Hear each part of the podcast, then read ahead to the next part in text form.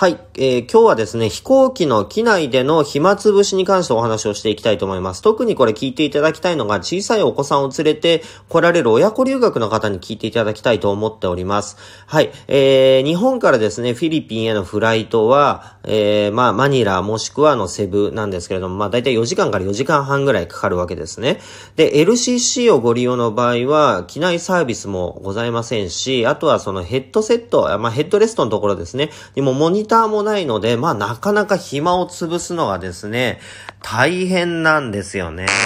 はい。じゃあ、これどうしますのっていうお話になるわけですが、えー、皆さんにご質問です。皆さんはどうされますか？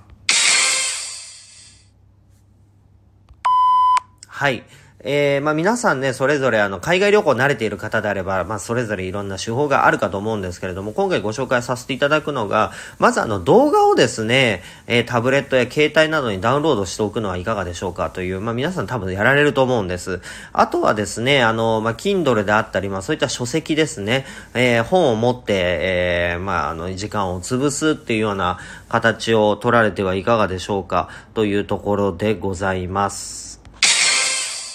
はい。えー、二つ目なんですけれども、飛行機内でですね、快適に過ごすために、えー、アイテムの方をご紹介していきたいと思います。まず、えー、一つ目ですが、目隠し。はい。もしあの、もう寝ちゃいたいっていう場合はですね、あの、目隠し必須ですね。はい。で、二つ目。ネックピローですね。これね、あるのとないのとで全然変わって、ネックピローなしで寝るとほんとね、首が痛くなっちゃうんで、ネックピローあるといいですよね。で、ただこれ、飛行場などで買おうとするとすごい高いので、えー、ダイソーやら100均でですね、あらかじめ手に入れておくことをお勧めします。はい、えー、3つ目。マスク。なんですね。飛行機の中って、すごくあの乾燥してるので、もう喉が痛くなってしまいます。なのでマスクも必須です。で、次なんですけれども、長袖もしくはストールですね。